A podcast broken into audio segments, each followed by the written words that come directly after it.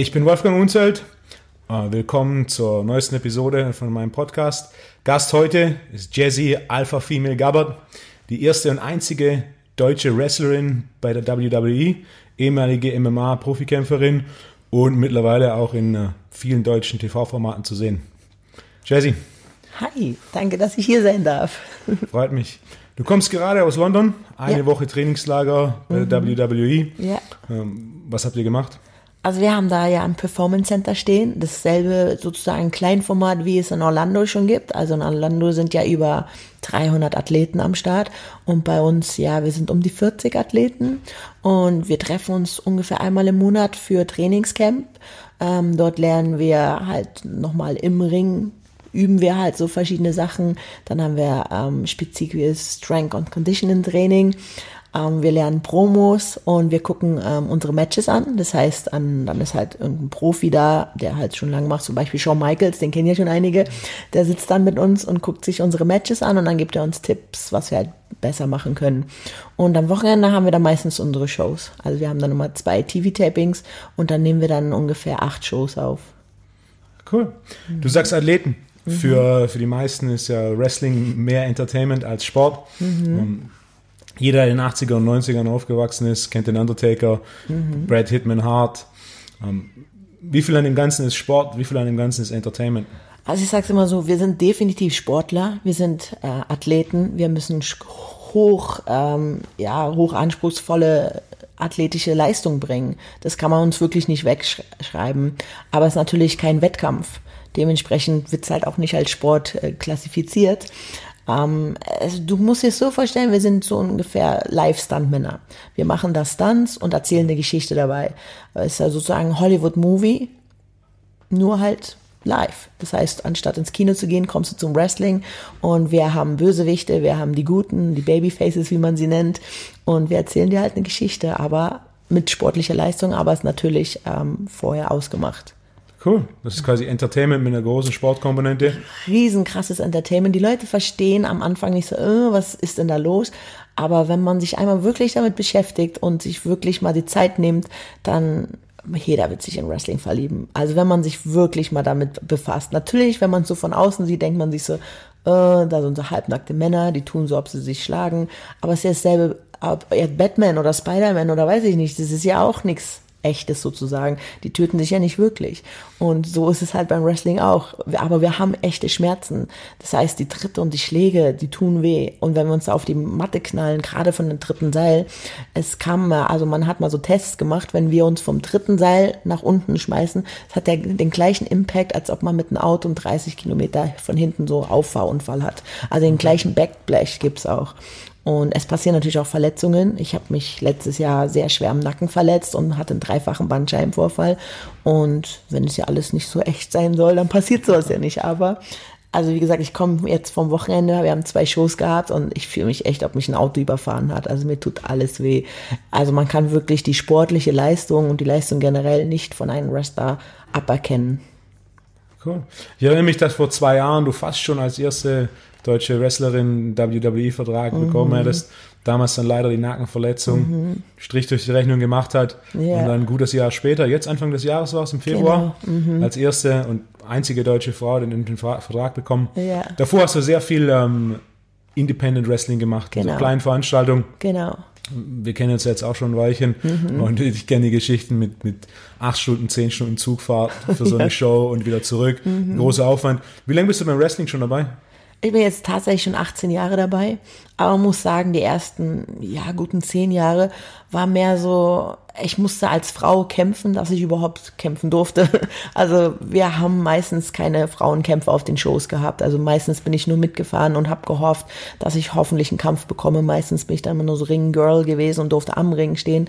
Aber es war wirklich ein Kampf, mit den Promotern, dass er uns auch Gage zahlt, dass wir überhaupt einen Schlafplatz bekommen und dass wir einen Umkleideraum kriegen. Also oft haben wir nicht mal einen Umkleideraum gehabt und mussten die Jungs kurz bitten, könnt ihr mal kurz rausgehen, dass wir uns umziehen. Und dann waren meistens die Gegnerinnen auch nicht so gut trainiert. Also es war auch gefährlich. Ich habe mich auch einmal richtig schlimm verletzt, da habe ich, ähm, da, da war ich Knockout und der, der Ringrichter war auch nicht so ausgebildet und dann haben die das auch gar nicht gemerkt, dass ich da K.O. war. Und das, da kann alles passieren. Und wirklich, also die ersten zehn Jahre mussten also wir waren ungefähr fünf Mädels hier in ganz Europa, fünf Mädels, die es wirklich professionell betrieben haben.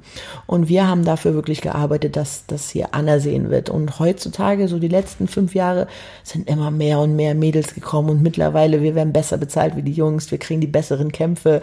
Ähm, ja, die reißen sich förmlich um uns. Es gibt mittlerweile reine Frauenshows. Jetzt, ähm, gestern war zum Beispiel in Oberhausen ein Frauentournament. Das gab's vor, vor 18 Jahren nicht, wo ich angefangen habe. Ich musste auch ins Ausland gehen. Also als ich halt Wrestling in Berlin angefangen habe, war das zwar alles schön, aber du konntest halt kein Geld verdienen. Dann bin ich nach England ausgewandert und von da aus dann nach Japan gegangen. Und in Japan fing's dann an, 2012, da ich wirklich Geld damit verdienen konnte. Cool, du warst zwei Jahre in Japan. Ich war insgesamt fünf Jahre in Japan, okay. drei Jahre da gelebt, aber fünf, also immer hin und her dann immer. Ähm, und ja, es war brutal. Also wir haben wirklich diese, es glauben mir die Leute immer nicht, aber so war es. Wir haben immer jeden Morgen mussten wir tausend Liegestütze, tausend Sit-ups und tausend Kniebeuge machen und es war nur das Aufwärmtraining. Und die erste Zeit war echt brutal für mich. es gibt schon eine lustige Geschichte. Mir war das Wrestling immer viel zu hart da drüben. Also wirklich, ich habe jedes Mal ähm, Trommelfell geplatzt gehabt, meine Zähne sind rausgeflogen und Lippe aufgeplatzt und richtig, war nicht lustig. Dann dachte ich mir, was mache ich denn? Ich muss irgendwas finden, was schwerer ist wie dieses Training, damit mir das Training leicht fällt. Und dann bin ich auf Mount Fuji geklettert, das ist der höchste mhm. Berg in Japan. Beim ersten Mal bin ich fast gestorben. Also es war echt leichtsinnig, was ich da gemacht habe. Aber dann beim zweiten Mal habe ich es dann geschafft und dann fiel mir das Wrestling-Training auch leicht. Und da habe ich dann das erste Mal MMA entdeckt, weil ich, also beim Wrestling da beim, in Japan war es irgendwie, ja, survive. Also manchmal haben die einfach die Kontrolle übernommen und dann Dinge gemacht, die eigentlich auch gar nicht so abgemacht waren. Und dann dachte ich mir, okay, jetzt muss ich mich selber verteidigen. Und dann bin ich halt ins MMA-Training gegangen und ich habe mich da richtig verliebt in das Training. Beim Wrestling zum Beispiel, die Kämpfer untereinander supporten sich gar nicht. Also da ist jeder für sich selber und du hast eigentlich immer ein Messer am Rücken. Während die Fans aber rum beim Wrestling loyal sind ohne Ende. Du kannst verlieren, Tag und Nacht, du kannst auch privat dich verlieren, weil du vielleicht, weiß ich nicht, zu viel Alkohol getrunken hast oder weiß nicht, irgendwas Doofes passiert ist, die Fans werden immer hinter dir stehen. Und wenn du dann zurückkommst, werden sie sagen, hey, Gott sei Dank bist du wieder da. Oder wenn wir Verletzungen haben, in Amerika gibt's ja keine richtig guten Krankenversicherungen und dann sammeln die Fans Geld und okay. supporten dich als Wrestler. Beim MMA wiederum ist es, dass sich die Kämpfer ohne Ende supporten. Du hast einen Kampf zum Beispiel kurz vor dir, dann sagen sie, hey, komm, wir machen nochmal eine extra Trainingseinheit, komm, ich helfe dir da, komm, du musst dich hier nochmal verbessern, lass sie tra trainieren zusammen und die supporten dich mega. Aber die Fans sind echt knallhart. Wenn du da zwei, dreimal verlierst, bist du der schlechteste Kämpfer der Welt. Und die sehen dann nicht diese ganzen Leistungen und diese ganzen harten Trainingseinheiten, die du vorher gemacht hast. Also das ist schon witzig. Der Weg dahin. -huh. Der MMA-Fan ist ein bisschen ähnlich wie der Goldfisch. Der Goldfisch hat ein kurzzeitiges Gedächtnis von, von drei Sekunden und der MMA-Fan hat ein kurzzeitiges Gedächtnis von, von einem Kampf.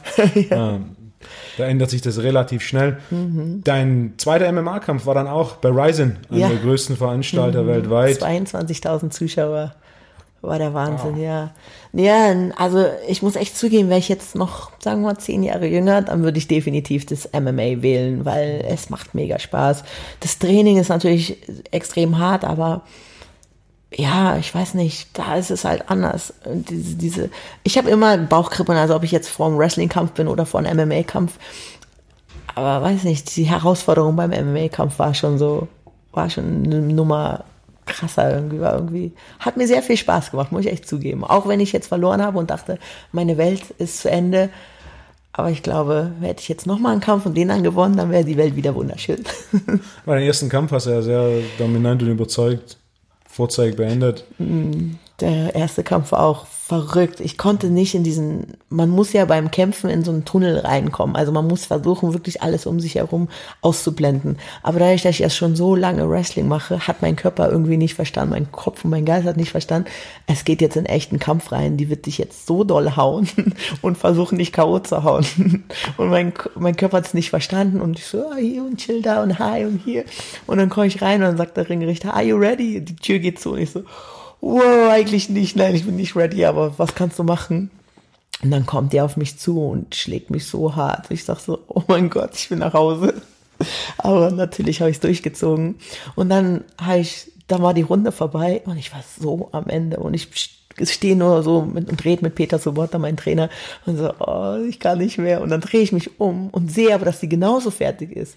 Wäre sie jetzt total fit und weißt du so, dann wäre ich kaputt gewesen vom Kopf und vom Körper. Aber dadurch, dass ich gesehen habe, dass sie genauso kaputt ist wie ich, hat es irgendwie nochmal so richtig so Energie gegeben.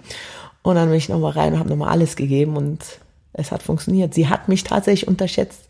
Also man hat mir ja die ganze Zeit gesagt, dass sie meine Aufbaugegnerin ist, was dann im Nachhinein rauskam, dass sie nicht mehr gedacht haben, dass ich zehn Sekunden aushalte. Okay. Ähm, und dementsprechend hat man ihr gesagt, dass ich die Aufbaugegnerin bin und ich ja nur eine ja, weiß eine Showkämpferin bin, aber ich habe meinen Mann gestanden und habe es tatsächlich geschafft, worüber sie überhaupt nicht hinweggekommen ist. Sie hat mich dann noch wochenlang ähm, ja über Facebook beleidigt und da war noch ein bisschen Drama. Ein kleiner Fight nach dem Fight. Ja. Wie lange hast du MMA trainiert? Auf hohem, auf hohem ähm, Niveau, Vollzeit? Also für den ersten Kampf tatsächlich nur sechs Wochen. Also ich bin dann nach, also ich komme ja ursprünglich aus Berlin, habe dann in Hamburg gewohnt und bin dann sechs Wochen lang in einen ähm, Wohnwagen gezogen vor den Gym für bei Peter in Biesingen und habe dann sechs Wochen lang trainiert. Und dann weil der Kampf irgendwie so gut ankam. Die Leute haben das so gefeiert, haben gesagt, wow, das hast du so gut gemacht.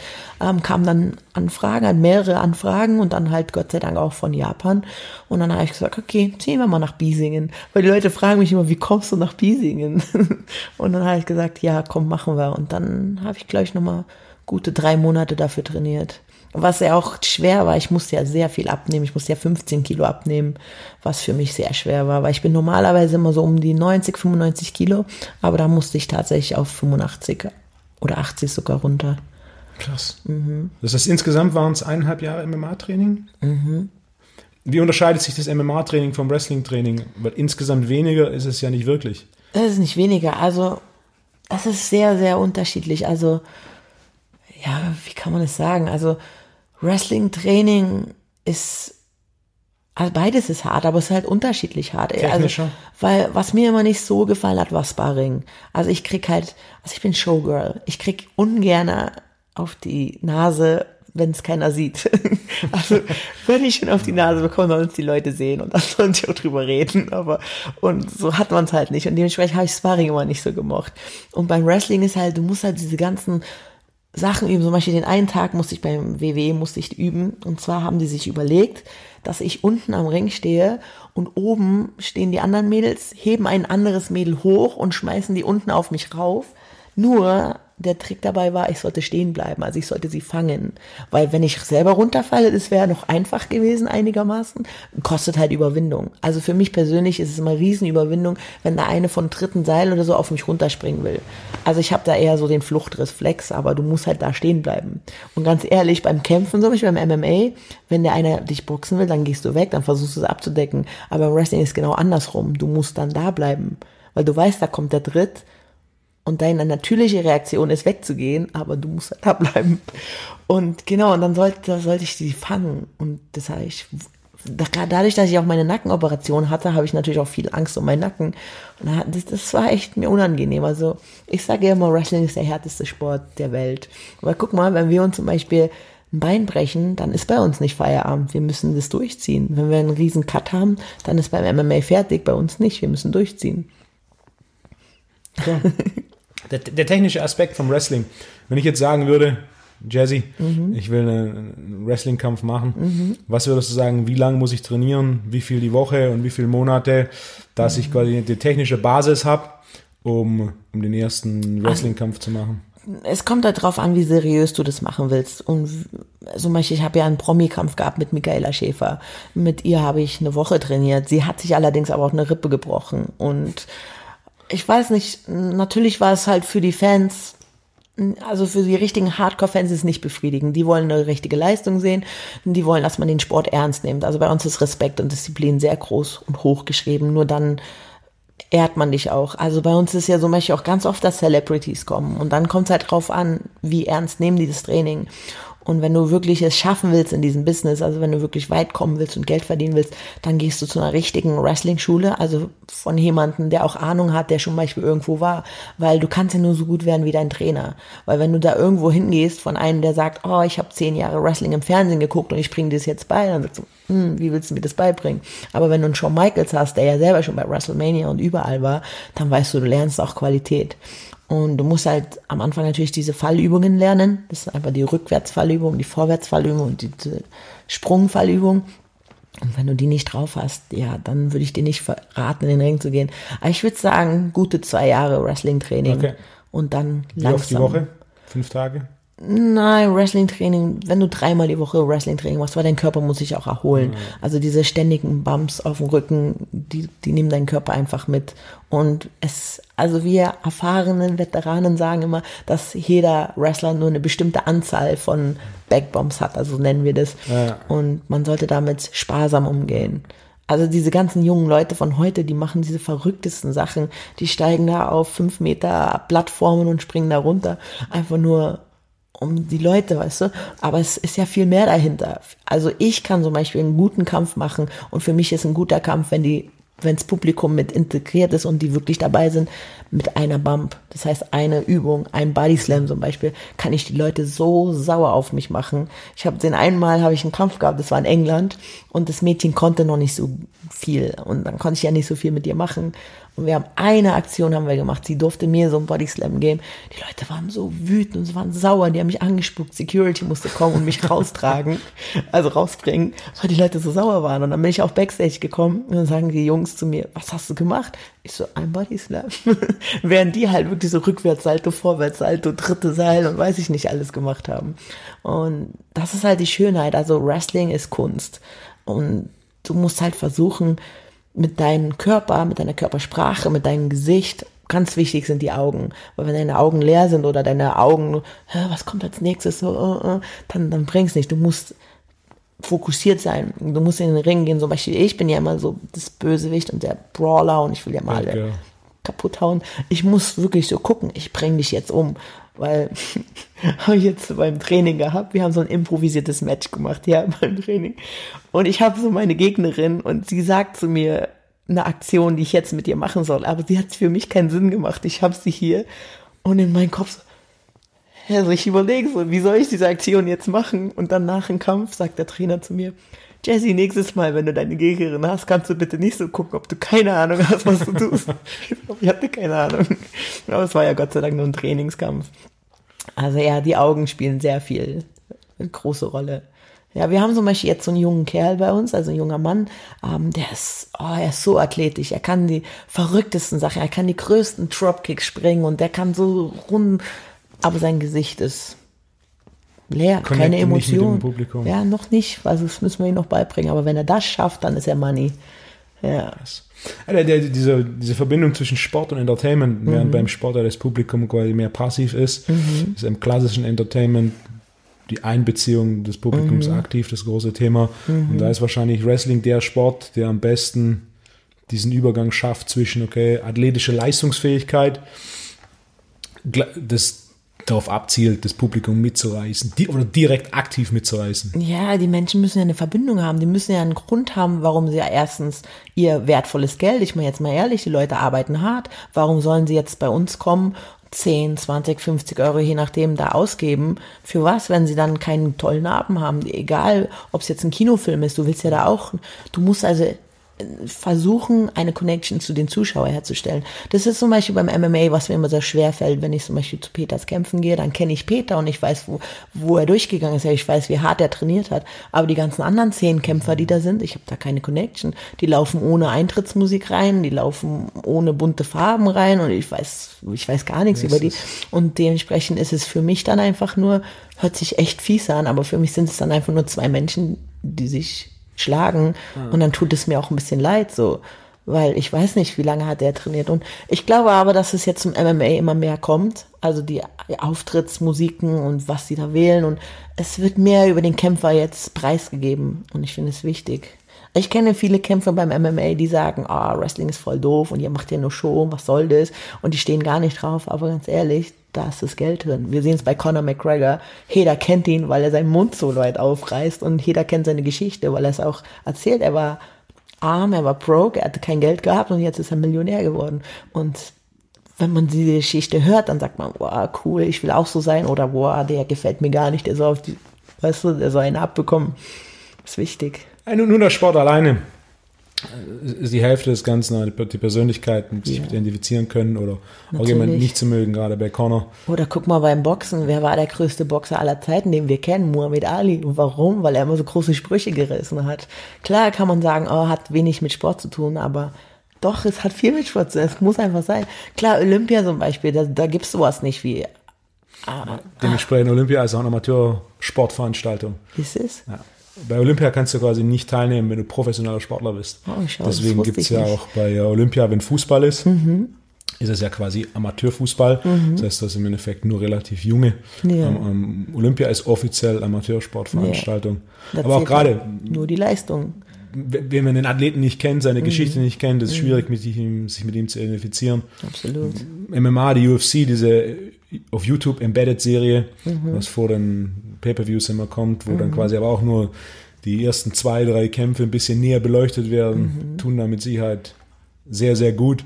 Und mhm. natürlich auch Social Media. Ja, Social mal, Media. Wer sich, wer sich für einen Sportler interessiert, kann auf Social Media schauen, okay, mhm. was ist es für einer, für was interessiert er sich, was macht er in seinem ja. Alltag, um, um, so ein bisschen eine Verbindung herzustellen. Aber auch da, wie viele nutzen das aktiv?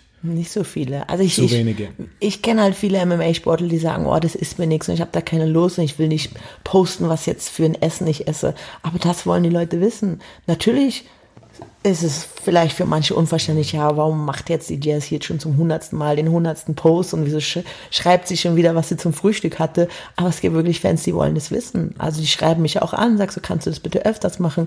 Also auch zum Beispiel mit meinem Training. Ich bin jetzt nicht so unbedingt der Fan von meinen Trainingsposts, weil ich halt immer alleine trainiere und mich dann damit mein Handy hinzustellen, ist mir ein bisschen peinlich. Äh, aber meine Fans wollen das unbedingt. Und da muss ich mich dann immer ein bisschen überwinden und sagen, okay, komm, jetzt machen wir hier ein kleines Video. Guck ich immer, guck keiner und dann stelle ich immer hin. Ja, aber so ein Instagram-Boyfriend wäre schon mal hilfreich, der dann immer hinter mir steht und filmt. Blick hinter die Kulissen. Mhm. Du sagst dreimal die Woche Wrestling. Das ist aber natürlich nicht alles an Training, was du machst. Mhm. Krafttraining spielt eine relativ Viel große Krafttraining, ja. Rolle. Ähm, mhm. Ein bisschen Konditionstraining. Natürlich, auf jeden Ausdauertraining, Fall. Ja. Regeneration, Ernährung. Mhm. Wenn es dreimal die Woche primäres Wrestling-Training sind, mhm. wie oft trainierst du noch?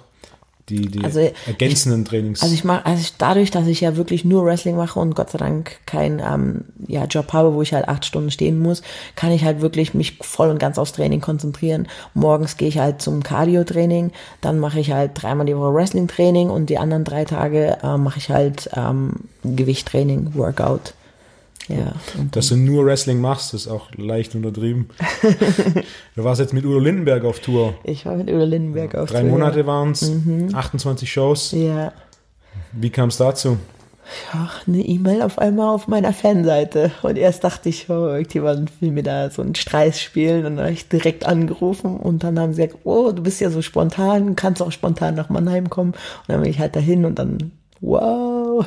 Und dann war ich erstmal halt, haben sie erstmal gefragt, ob es überhaupt möglich ist und wie man das halt machen könnte, weil es ja nicht so, dass sie jetzt da einen Ring aufstellen und er dann den ganzen Tag im Ring ist, sondern die wollten es halt so machen und haben sie dann auch so gemacht, dass sie den Ring aufgebaut haben in drei Minuten und in drei Minuten auch wieder runtergebaut. Das war echt Sensation. Und da haben wir halt viel rumgefeilt. Ich musste viel Tipps geben. Und die Mädels, mit denen ich das gemacht habe, das waren Tänzerinnen. Das waren also Mädels, die überhaupt nichts mit Wrestling zu tun hatten. Und dann sind wir zwei Wochen halt nach Tim, zum Timdorfer Strand, dort ins Hotel und haben dort Wrestling-Training gemacht. Und die Mädels haben mir echt leid getan, weil die mussten mit mir drei Stunden am Tag trainieren und auch, also ich habe es wirklich simpel gehalten. Also ich habe nicht das Training wie es normalerweise machen würde. Also normalerweise wäre ich viel strenger gewesen. Aber wir haben ja nur diese eine Choreografie zum Beispiel trainiert. Und dementsprechend mussten sie jetzt auch nicht die Fallübungen lernen, die man ja normalerweise lernen musste. Deswegen haben sie es da schon ein bisschen einfacher gehabt als zu eine normale Wrestling-Ausbildung. Aber die Mädels mussten nach meinen drei Stunden Wrestling-Training noch Stangentanz üben, also diesen Stange da, und noch die Choreografien, die sie ja da hatten. Und was ich auch so extrem fand, die mussten sich ja zehnmal am Tag, also an, am Showtag umziehen. Die hatten also, sagen wir mal, schon fünf Songs hinter sich und dann kam es zum Wrestling und nach dem Wrestling nochmal ein paar Songs. Also wirklich hart arbeitende Mädels und keiner hat sich beschwert. Da war eine dabei, sie war froh, dass sie nicht wresteln musste und hat die anderen immer ausgelacht. Aber das sonst war echt der absolute Wahnsinn. Das heißt, Udo Lindenberg hatte eine Wrestling-Einlage mit dir als Wrestlerin. Also er nicht sein, selber, also er ist Konzert. nicht in den Ring gestiegen, aber wir haben einen Song, der hieß Straßenfieber und da geht es darum, dass die Staatschefs doch bitte selber in den Ring steigen, anstatt äh, ihre Soldaten an die Front zu schicken, sondern wenn die irgendwelche Probleme haben, sollen sie es doch bitte selber lösen. Und das hat einfach gepasst und Udo ist auch ein riesengroßer Wrestling-Fan. Er war auch früher okay. schon mit Wrestlern immer on Tour und ja, und jetzt hat er halt die beste Deutsche gesucht und hat sie gefunden. Cool. Ja. Das heißt, es geht auch weiter? Es geht weiter, ja. Nächstes Jahr steht auch schon eine Tour an und da darf ich wieder dabei sein. Cool. Und mhm. zwischendrin viel Fernsehprojekte, die du in letzter Zeit machst. Ich habe ja, es hat aber wirklich alles nur damit angefangen, weil ich war halt verletzt 2017, hatte dann auch direkt im Januar die Operation hinter mir und dann hat mein Arzt zu mir gesagt, du darfst nie wieder Wrestling machen und du darfst nie wieder Sport machen was ich total, also man darf das, finde ich persönlich, sollte das kein Profisportler sagen und vor allen Dingen nicht so einfach so ein Psychiater vielleicht dabei sein. Weil man kann es ja nicht einfach sagen, du darfst, du machst dein Leben lang Sport und jetzt darfst du deinen Job nicht mehr machen. Also ich fand es sehr krass von ihm. Und das auch. Und dann saß ich halt zu Hause mit meiner Halskrause und dachte, äh, was mache ich jetzt mit meinem Leben? Und dann durch Zufall kam Ralf Schmitz, die ähm, Take Me Out Sendung. Okay. Und dann habe ich mich da beworben und dann waren die auch so begeistert von mir. Und dann bin ich da hingegangen und war einfach ich. Also ich war dann diesmal nicht die Alpha-Female, die ich hier normalerweise bin, sondern ich war einfach Jazzy, so wie ich bin. Und es kam mega gut an. Die Leute haben voll Bock drauf gehabt. Und dann kam wirklich ein Projekt nach den anderen. Und ja, jetzt gucken wir mal, wie weit es geht. Also ich hoffe, dass, ja, dass ich, also dass ich irgendwann, na klar, wegen altermäßig kann ich ja nicht mehr in den Ring steigen, da ich dann halt nur noch irgendwie was mit Fernsehen machen kann. Ich hoffe, dass die Leute mich so sehr mögen, dass es, dass sie mich öfters im Fernsehen haben wollen. Wie lange warst du dabei Take Me Out? Acht Wochen. Okay. Wie viele Folgen waren das? Acht Folgen.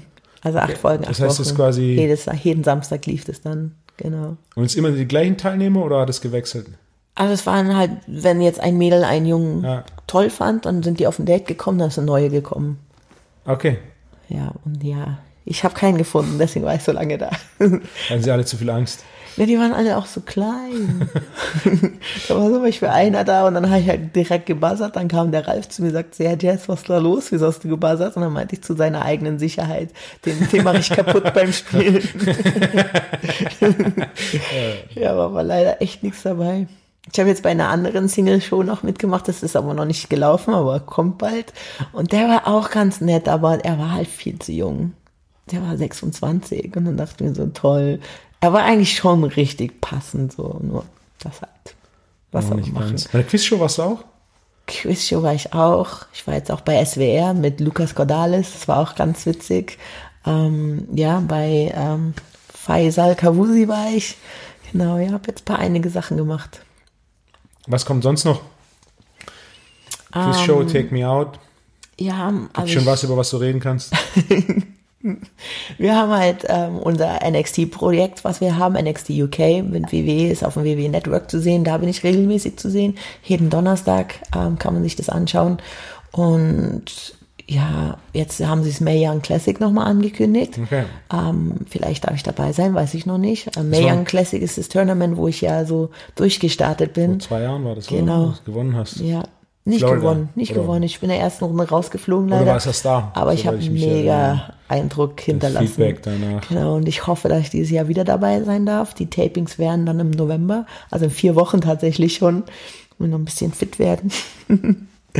ähm, ja, und 2020 ähm, stehen gute Sachen an, über die ich leider noch nicht reden darf, aber sie werden großartig. Cool. Das heißt, Wrestling geht weiter und nebenher Fernsehprojekte? Ja, mal schauen mit Wrestling, ne, wo es dahin geht. Also natürlich Ziel eines jeden Wrestlers ist WrestleMania, aber der Weg ist halt echt weit und da spielt viel Glück. Ist einmal im Jahr? Einmal im Jahr. Es ist wie Super Bowl. Ja, ich erinnere mich, ich kann, noch, kann mich noch erinnern, in den 90ern bei DSF, diese Stadien mit gefühlt 50, 100.000. 60.000, 100.000. 100.000, mhm. Das heißt, irgendein so ein, College-Football-Stadion Genau. Mhm. mit, mit 100.000 Zuschauern. Wenn man überlegt, im, im Fußball gibt es ja gar keine Stadien, die so groß sind. Okay. Äh, also 70, 80.000, 90.000 ist groß.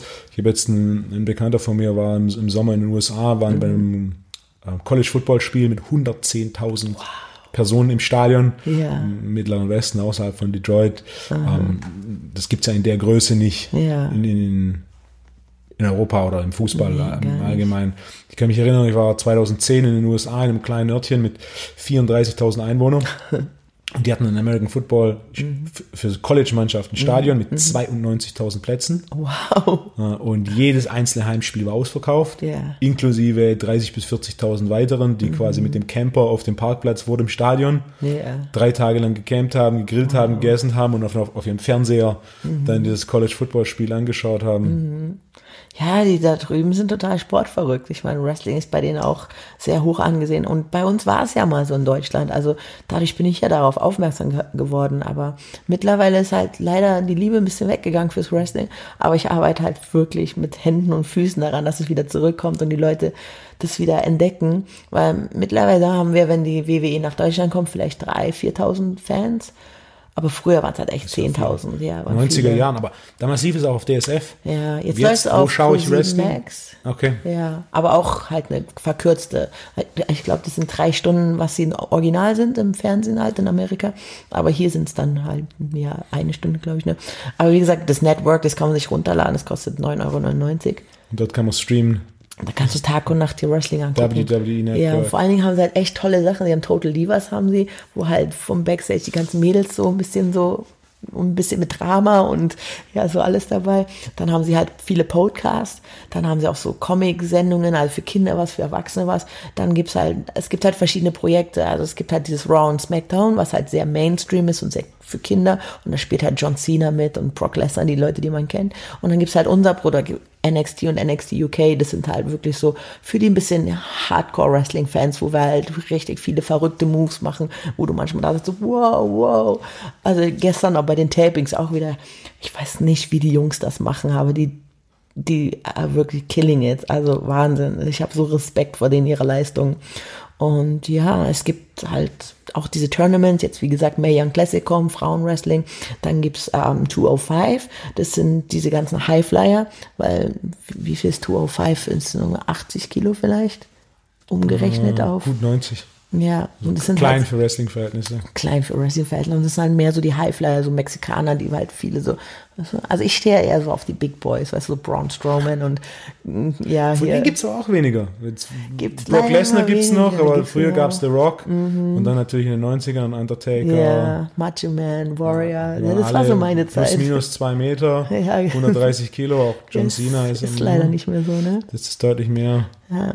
Das äh, der Wrestler-Stereotyp ein bisschen verändert. Ich habe Mhm. auch ein bisschen was gesehen in, in letzter Zeit und es ist deutlich schneller geworden. Mhm. Deutlich athletischer geworden, deutlich akrobatischer geworden. Also ich bin ja echt oldschool. Also ich, vielleicht, wenn ich mich anstrengen, könnte ich da mithalten, aber ich will es auch nicht. Also ich liebe echt, lieber gebe ich einen dicken, fetten Body Slam, der auch wirklich sitzt und Schmerzen verursacht, als fünf, weißt du? Also Flickflacks. ja, und ich mache halt diese langsamen Schläge, weißt du, ich hau halt richtig rein, anstatt diese schnellen Schläge. Ich stehe auf dieses Oldschool-Wrestling. Wie ändert sich dein, dein Wrestling-Training im, äh, im Vergleich zu, als du angefangen hast vor 18 Jahren? Äh, Wow. Dann jetzt und vor allem auch, du warst auch ein Weilchen in Orlando. Ähm, Also als ich angefangen habe damals, vor 18 Jahren, da war ich gute 60 Kilo, da war ich im Gleichgewicht und habe halt auch diese fliegenden Sachen gemacht. Und ja, damals halt mehr so Sex Sells, weißt du, weil du konntest halt noch nicht so gut Wrestling, da musst du halt ein bisschen mehr mit deinen Hintern wackeln. Aber dadurch, dass ich jetzt mehr auch MMA gemacht habe, habe ich halt MMA-Einflüsse auch in meinen Wrestling-Stil mit reinbringen Okay. lassen und mache zum Beispiel Boxen und so eine Sachen oder Crown and Pound mache ich beim Wrestling und versuche halt wirklich mehr auf realistisch zu machen. Ja, also hat sich gut verändert. Ich habe halt 30 Kilo Muskelmasse raufgepackt und ja, mein Style hat sich ein bisschen verlangsamt. Als du in den USA warst und dort in Orlando beim Performance Center trainiert hast von der WWE, hat sich das, das Training da groß unterschieden zwischen dem, was du hier in Europa machst oder mit dem, was du selber gemacht hast? Also erstmal war es ja so, als ich da in dieses Center gekommen bin, war es ja so, wow, es war so wie so ein Kind in Spielzeugladen. Die haben sieben Ringe aufgebaut Riesenfläche, dann natürlich Riesentrainingsfläche mit Gewichten und Barbells und wo du diese schiebst und dann diese äh, Seile, also die haben alles haben sie da. Dann haben sie einen riesengroßen Entrance da, weil du musst ja auch deine Entrance üben, wird ja gar okay. nichts in Zufall überlassen. Auch jedes Mal, wenn wir Tapings zum Beispiel machen, wir müssen dann schon um 11 Uhr morgens dahin, obwohl die Show ja erst um 7 Uhr abends ist und wir müssen jedes Mal unsere Entrances ähm, üben. Also wirklich jeder Schritt wird da, weil die Kamera soll ja auch alles einfangen und du willst ja wie ein Superstar aussehen. Und ja, das wird alles da geübt und es war sehr hart, weil die testen dich immer wieder, willst du es? Weil, wie gesagt, da sind 300 Athleten da. Jeder möchte ins Fernsehen, aber es ist nicht Platz für alle. Es ist vielleicht Platz für zehn Leute, weil es gibt fünf Kämpfe, zehn Leute. Und nicht jeder kann Superstar werden, also sehr Top-Superstar. Mhm. Und die testen nicht immer wieder. Da machen sie so Drills wie zwei Stunden lang, DAX runter, hoch, runter, hoch und es zwei Stunden lang. Und du bist einfach nur am Ende und du willst einfach nur aufhören. Und dann gucken sie, motivierst du deine Partner? Ähm, läufst du langsam zurück oder läufst du motiviert zurück? Lehnst du dich auf den Ring und willst dich ausruhen oder stehst du da und sagst, hey, hier bin ich, ich will es geben, weißt du? Und ist dein Timing richtig? Wenn du in den Ring bist, bist du zu früh, bist du zu spät? Weißt du, die achten auf eine Million Sachen und überall sind Kameras und Mikrofone. Schimpfst du über den vor dir, hinter dir? bist du Teamplayer? Bist du kein Teamplayer? Also gibt es tausend Sachen und dadurch, da kommst du drauf an, you make it or not. Also du kannst du kannst mega, du kannst wie eine Million Dollar aussehen, aber wenn du eine doofe Attitude hast und nicht mit deinen Kollegen umgehen kannst, weil Wrestling ist ein Teamsport. Was ist ja auch zum Beispiel, eine Show ist ja auch mit Team aufgebaut. Du kannst ja nicht im ersten Kampf alles zeigen. Du kannst ja nicht im ersten Kampf Powerbomb aufs dritte Seil, weil was soll dann der Letzte machen? Dann hat ja der Zuschauer schon alles gesehen. Und wir sagen auch immer, wenn zum Beispiel Independent Shows, lass die Leute nach Hause gehen, dass sie mehr wollen und nicht, mach nicht so viel. Weil viele, das ist ein großer Fehler bei den Independent-Shows, die haben zu viele Wrestler, machen zu viele Aktionen und die Leute sind dann müde und wollen einfach nur noch weg. Die sagen so, oh, und kommen vielleicht dann nicht mehr wieder. Aber wenn du es genau so machst, dass die Leute sagen, boah, das war so toll, ich will das unbedingt nochmal sehen, dann kriegst du Zuschauer. Also nicht, nicht das Ass direkt genau. bei der ersten Aktion spielen. Ja, und es machen halt viele falsch, weil viele natürlich, gerade im Independent-Bereich, wollen ja zeigen, was sie können. Und dann sind sie im ersten Kampf und eigentlich sollst du da wirklich so gut wie gar nichts machen, aber die hauen dann alles raus. Und du denkst dir dann nur noch am Ende, ja toll, was kann ich jetzt machen? Pistole, so. was anderes kannst du ja nicht mehr machen. Aber. Wie viele verschiedene Wrestling-Moves gibt's? Sowas wie Clothesline, Powerbombs sind so ja, die, ganz, die beliebtesten. Ganz viele. Ganz viele, ganz viele, kann man nicht sagen. Gibt es eine Vorgabe von der WWE oder entwickelt da jeder Wrestler so einen Jeder entwickelt seine eigenen Sachen, die halt gut zu seinem Charakter passen, aber es gibt mittlerweile Aktionen, die verboten worden sind, weil sie einfach zu gefährlich sind. Ja, German Suplex zum Beispiel soll man, weil die halt direkt auf den Kopf gehen oder so Brainbuster, wo man den Gegner hochhebt und direkt auf den Nacken, Kopf fallen lässt. Oder generell so Stuhlschläge zum Kopf zum Beispiel wurden komplett verboten, weil es gab halt Fälle, also wenn man wenn man sich dafür interessiert und sich das mal anguckt, dann sieht man halt, dass viele Wrestler von früher zu früh gestorben sind. Mhm. Also um die 40, um die 50 ist nicht gut. Oder halt mit den ganzen ähm, Gehirnerschütterungen. Mittlerweile gibt's wirklich, wir haben ein Ärzteteam immer da und wenn du eine Gehirnerschütterung hast, sorgen die wirklich dafür. Wir haben da richtige Tests, die wir machen müssen. Und wenn wir die nicht bestehen, dann dürfen wir nicht in den Ring zurück. Es ist manchmal ärgerlich für den Wrestler, weil du sagst, ah, mir geht's gut, wirklich. Aber du schaffst diesen Test einfach nicht, dann darfst du nicht in den Ring weil die wollen einfach, dass, wir, dass es uns gut geht, also auch nach der Wrestling-Karriere. Und das war halt früher nicht so. Wenn du mal ältere Wrestler anguckst, denen geht es einfach nicht gut. Ja, ist, ist interessant. Ich habe äh, hab einen Kunden, der im Boxen unterwegs ist und, und die Deutschen haben auf Amateurniveau, also, Nationalkader, Nationalmannschaft, mhm. ähm, Brainscans gemacht, um zu schauen, äh, wie wirkt sich Sparring auf ähm, Entzündungen und Mikrorisse im Hirn aus. Mhm. Was sie herausgefunden haben, ist, dass eine Sparring-Einheit ohne Gehirnerschütterungssymptome, mhm. äh, vier Tage lang zu erhöhten Entzündungen und, und äh, Rissen im Brain, im, in den Brainscans führt. Mhm. Und eine Sparingseinheit mit leichten Hirnerschütterungssymptomen wie ähm, Kopfschmerzen, Schwindel, mhm. äh, 28 Tage lang zu nachweislich erhöhten Entzündungen und Rissen im Hirn führt. Wow. wenn man jetzt davon ausgeht, dass da dann doch den ein oder anderen Boxer oder die eine oder andere Boxphilosophie, der voraussetzt, dass man mhm. viermal die Woche Sparring macht und am besten in mhm. Vorbereitung auf den Kampf. Das ist eine mhm. Frage von, von Kumulation. Mhm. Wenn sich dann das noch paart mit, gerade im Wrestling ist natürlich auch der, dieses Reisethema. Mhm. Ist ja nicht so, dass du dich das ganze Jahr das vorbereitest auf zwei Events, ja. sondern es ist ja. jedes Wochenende manchmal drei, vier Shows. Aber ich weiß auch, ich habe ja zum Beispiel, während ich mich für meinen ersten MMA-Kampf vorbereitet habe, habe ich ja Wrestling-Shows gemacht, weil ich musste ja irgendwie Geld verdienen. Und Peter, ich weiß noch, der hat immer gedacht, der hat es nicht verstanden, was ich mache. Und er dachte, dass Independent Wrestling ganz anders ist wie WWE Wrestling. Er dachte, wir spielen das nur. Und dann hat er sich immer ein bisschen beschwert, dass ich Montag immer so müde war. Aber ich habe ja hart gearbeitet, bin zehn Stunden irgendwo hingefahren und dann habe ich ihn einmal nach Stuttgart einladen können. Da habe ich gesagt, guck mal, hier ist Wrestling, kommst du? Und dann sind da ein paar Jungs hingekommen auch Raubo.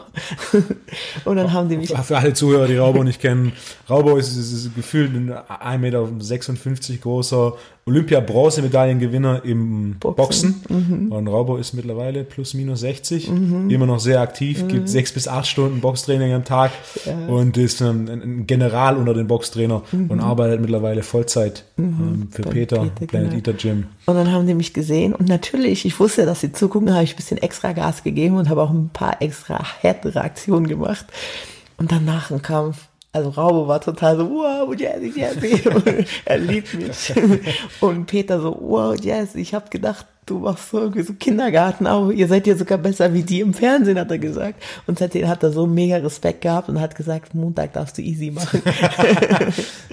es war auch einer, einer meiner der Themen, die ich gerne in dem Podcast ansprechen wollte. Mhm. Wrestling, dass es kein Spiel ist. Mhm. Das, es ist eine Show mit, mit einer großen Sportkomponente. Mhm. So quasi, du hast Entertainment. Ja, ich bin ja auch direkt nach, also ich habe ja den Box, äh, den MMA-Kampf in Berlin gehabt und ich musste aber, wie gesagt, trotzdem Geld verdienen, weil das war meine einzige Einnahmequelle. Also habe ich eine Woche später und die ganzen Wochen nach auch noch Wrestling-Kämpfe angenommen. Aber ich hatte eine Gehirnerschütterung. Also habe ich gemerkt, weil ich Dinge vergessen habe. Und ich habe noch nie was vergessen. Gerade beim Wrestling, du musst ja viele Sachen merken. Und dann ist immer wieder, habe ich einen Blackout gehabt, was mir noch nie vorher passiert ist. Und dann war ich im Ring und dann habe ich voll vergessen. Ich so, okay und dann liegt meine Gegnerin am Boden und ich beuge mich zu ihr runter und will sie gerade fragen, hey, was machen wir jetzt hier eigentlich? Und wir hatten geplant, dass ich mich runterbeuge und sie mir einen Tritt gibt und genau die Situation kam. Ich beuge mich runter und sie tritt mich halt voll ins Gesicht, ne? Und ich so, ah, okay, das kam. also es ist echt gefährlich auch. Also und gerade bei Independent, du hast halt nicht wie jetzt bei WWE, dass da jemand drüber guckt. Wenn ich mich jetzt verletze bei WWE, dann werde ich trotzdem bezahlt. Weißt du, ich habe jetzt ein monatliches Einkommen, aber bei Independent hast du das nicht. Du kriegst nur Geld, wenn du kämpfst. Und dann nimmt man auch mal Verletzungen mit. Dann tut dir hier die Schulter weh, aber du weißt, du musst nächste Woche wieder kämpfen. Dann schleppst du wirklich diese ganzen Verletzungen mit dir mit und es kann echt gefährlich werden. Wenn du der 18 Jahre jüngeren Jazzy einen Tipp geben könntest für, fürs Wrestling? Ich würde einfach zu ihr sagen, sei selbstbewusster. Aber ganz ehrlich, wenn ich ein bisschen selbstbewusster gewesen wäre oder immer noch heute, ich habe immer noch sehr viele Selbstzweifel, ich glaube, ich wäre schon weitergekommen. Weißt du, weil diese Selbstzweifel, die zerfressen ein und dann denkt man, man ist nicht gut genug, man fragt nach zu wenig Geld. Dann sagt der Promoter, ja, hier komm, kommst du für 100 Euro, aber eigentlich müsstest du wissen, dass du keine Ahnung, 500 Euro wert bist. Und dann müsstest du weniger arbeiten. Oder du lässt dir auch vielleicht weniger gefallen. Dann sagt die Gegnerin, ja, ich trete dir fünfmal ins Gesicht, aber du kannst sagen, nee, ich stehe jetzt hier meine Frau und sag, einmal reicht, weißt du, aber man traut sich dann nicht oder man ist halt einfach, wie gesagt, nicht selbstbewusst oder man macht halt dumme Dinge, wo man sagt, wenn man ein bisschen, weil, weil man halt jemanden überzeugen will. Aber in Ehrlichkeit, niemand interessiert sich für irgendjemanden. Jeder interessiert sich für sich selber und niemand wird dich mögen, weil die Leute, meisten Leute mögen sich selber nicht mal. Dementsprechend, man muss ein bisschen mehr selbstbewusst sein, dann kommt man noch weiter.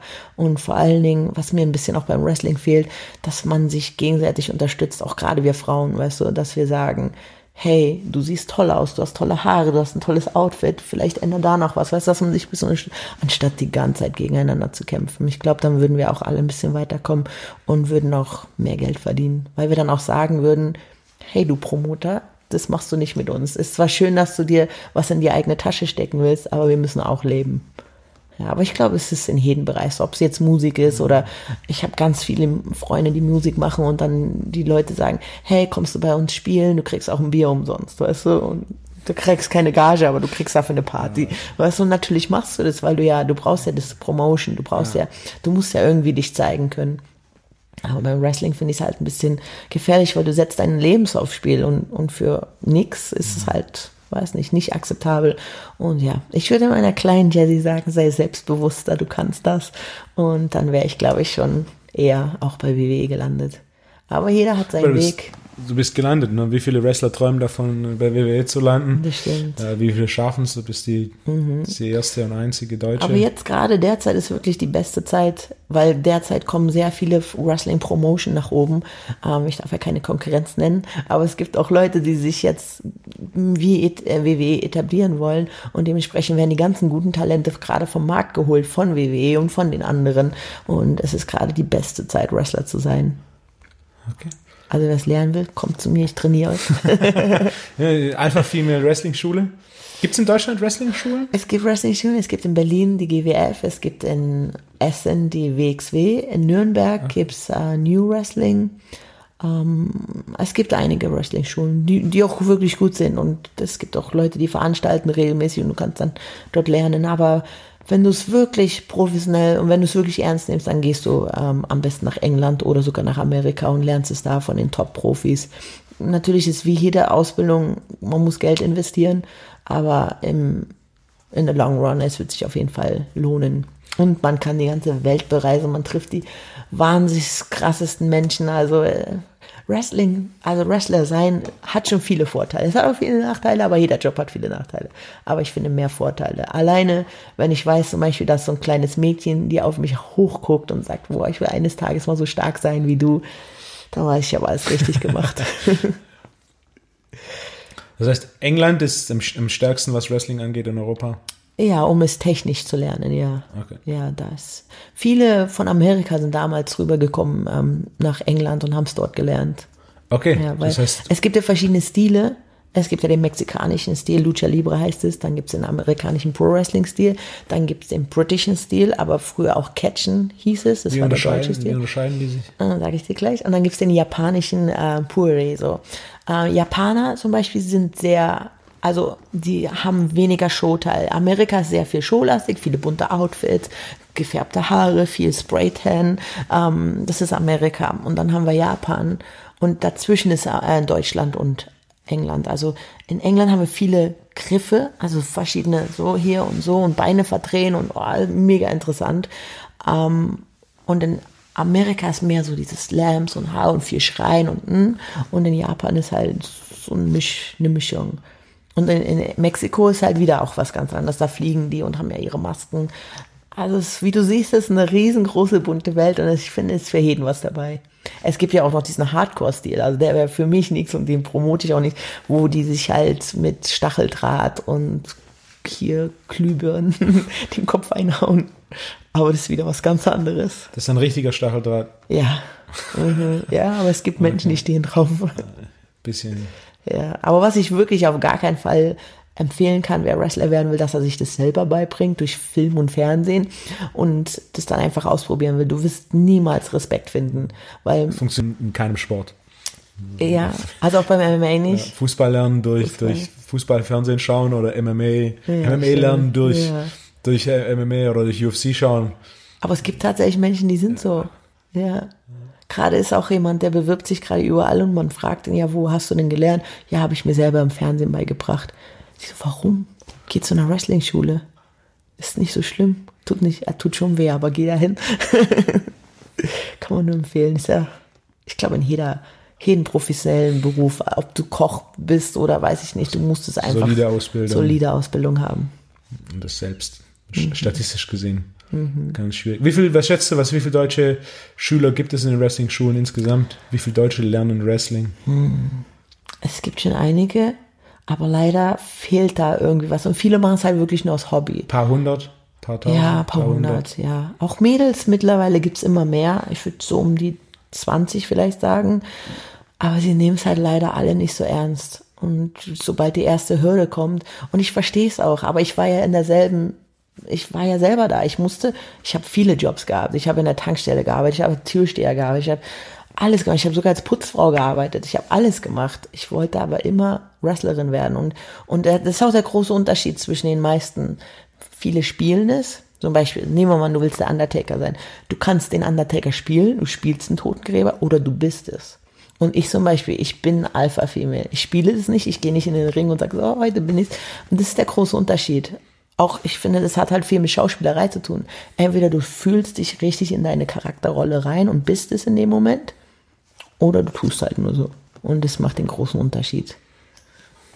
Das heißt, jemand, der Wrestling, Wrestling lernen möchte, sich sicher sein, das ist, was ich mhm. machen will und dann quasi so mhm. aus der eigenen Persönlichkeit ein alter Ego ja, bauen. Tag, Tag und Nacht Wrestler sein. Also zum Beispiel, ich gehe wenn, so, ich musste ja nach der Operation in der Tankstelle arbeiten, weil ich musste ja irgendwie Geld verdienen. Ich habe aber nie gesagt, ich bin jetzt hier Tankstellenverkäuferin, sondern ich habe immer gesagt, ich bin Wrestlerin. Ich bin vom Herzen Wrestlerin. Klar habe ich jetzt mehr Geld mit meinen Verkäuferding da, aber ich war keine Verkäuferin, ich war Wrestlerin. Und überall, wo ich gehe, ich repräsentiere den Sport und sage, ich bin Wrestlerin. Und ich gehe auch nicht zum Beispiel an eine Party und saufen, weißt du, weil das macht ein Wrestler nicht. Also ich mache nur Dinge, die vorbildlich sind für, ich will diesen Sport repräsentieren, also bin ich das auch. Ich würde jetzt nirgendwo hingehen und ich habe das eh noch nie gemacht, bin ich auch gar nicht, um mich einfach schlägern und dann sagst du, oh, ich bin Wrestler, weil das würde ja dem, das ganze Bild für alle von uns kaputt machen. Und deswegen versuche einfach das Beste zu geben. Immer und überall. cool. Jazzy, hm. die Zeit geht langsam zu Ende. Okay. Gibt es noch irgendwas zum Thema Wrestling und Training, was dir wichtig ist? Oh. Zum Thema Udo-Tour, deine TV-Projekte? Ich weiß nicht, nein, wer mehr von mir wissen will, soll auf mein Social Media gehen. Ich freue mich auf jede Interaktion. Die Leute denken immer, oh, sie ist voll scary, bloß nicht anschreiben. Aber bitte schreibt mich einfach an. Äh, ihr findet mich auf Jazzy Gabert, äh, Twitter, Instagram, Facebook, überall findet ihr mich eigentlich. Ja, einfach anschreiben. Lasst uns plaudern. Ich gebe euch gerne Tipps, wo man Wrestling lernen kann. Ähm, auch zum Beispiel junge Leute, die jetzt noch nicht anfangen können mit Wrestling, weil sie vielleicht das Geld nicht haben oder ihre Eltern das nicht erlauben, ähm, macht Ringen professionell, also dieses klassische olympische Ringen oder was auch sehr hilfreich ist, Bodenturnen. Diese ganzen Rückwärts- und Vorwärtssaltos lernen, das ist eine riesen Grundlage für Wrestling. Es gibt jetzt auch viel MMA-Kämpfer, die, die den Weg mhm von oder zu Wrestling machen. Mhm. Wir hatten Brook Lesnar, der mhm. zuerst beim Wrestling war und dann zum MMA kam mhm. und dann mhm. dort auch Champion wurde, ja. UFC-Champion und dann mhm. zurück. Wir haben Kane Velasquez, der ehemalige UFC-Heavyweight-Champion, der jetzt mhm. auch vor einem Jahr in Mexiko angefangen hat und jetzt vor Gestern war es, glaube ich, sogar. Ronda Rousey. Ronda Rousey ja, war auch vor, Beispiel, ja. vor zwei Jahren. Es gibt immer mehr MMA-Kämpfer, die den Weg, ja. Weg zum Wrestling oder auch wieder zurück. Aber sie lernen schnell, dass sie es unterschätzt haben. Ist einfach so. Also ich sehe es auch immer wieder, wenn ich zum Beispiel zum MMA, zum Peter komme, wie mir immer wieder so dieser, ja, ein bisschen so doofe Blick zugeworfen wird. Die macht ja nur Wrestling. Sie macht ja nur Wrestling, ja. Aber einmal in meine Schuhe rein und dann, dann werdet ihr ganz schnell zurücklaufen. Nein, ich sag einfach, egal was du machst, egal wo du hin du gehst, sei einfach respektvoll. Ich finde, Respekt ist das Wichtigste, was man haben soll. Und einfach auch mal andere Leute zuhören und nicht immer nur, weißt du, nicht immer Vorurteile haben, ich bin die, ich bin das laufende Vorurteil. Ich habe hier Tattoos und weiß nicht, Muskeln und ach, was die Leute nicht alle schon von mir gedacht haben. Ähm, aber einfach respektvoll miteinander umgehen, egal, muss, ich meine nicht nur Wrestling, sondern generell respektvoll umgehen und Leuten eine Chance geben und sich selber auch eine Chance geben, neue Sachen auszuprobieren. MMA-Fighter soll halt auch mal Wrestling ausprobieren und nicht einfach Vorurteile haben. Und andersrum genauso. Ich kenne ganz viele Wrestler, die auch MMA ausprobieren und es sind zwei unterschiedliche Sportarten, kannst du einfach nicht miteinander vergleichen. Jedes hat seine Vor- und Nachteile. Und natürlich Fußball und äh, Wrestling geht auch. Ähm, wollen wir gar nicht drauf eingehen. Schandfleck in unserer. ja. Da, da hast du wie ein Thema, kein Respekt gehabt, weil es sich überschätzt. Ja. Cool. Jesse, vielen, vielen Dank für deinen Besuch. Danke, dass ich hier sein durfte. Danke an alle Zuhörer und Zuschauer. Sicher. Ähm, ich hoffe, jeden war ein bisschen was dabei zum Thema Wrestling Entertainment mhm. und auch das Training hinter Wrestling, dass mhm. Wrestling eben nicht nur Show ist, mhm. sondern dass Wrestling eine Mischung aus Entertainment und Sport ist. Absolut. Und dann auch von vielen einfach ja. unterschätzt wird. Ich hoffe ja, das ist mein großer, großer Traum, dass ich eines Tages den deutschen Sportpreis bekomme. Ich finde, ich habe ihn verdient. Wer weiß, es hat 17 Jahre, es hat 16 Jahre gedauert, bis die WWE-Vertrag angeboten wurde. Ah, das stimmt. 17, bis du ihn dann tatsächlich unterschreiben konntest. Ähm, Vielleicht wird der Traum ein, auch erfüllt. Jetzt ein Wir sind Sportler. Jahr dabei. ja. Am Ende vom Tag ist das eine mhm. Perseverance. Mhm. Dranbleiben. Ja, dranbleiben, einfach dranbleiben. Du, du weißt ja. nie. Ja. Und du bist Sicherheit nie zu auch. alt. Nie zu alt. Oh, wirklich. Ich denke ganz oft, oh, aber ich bin heute noch jünger wie morgen. Also hau rein. Cool.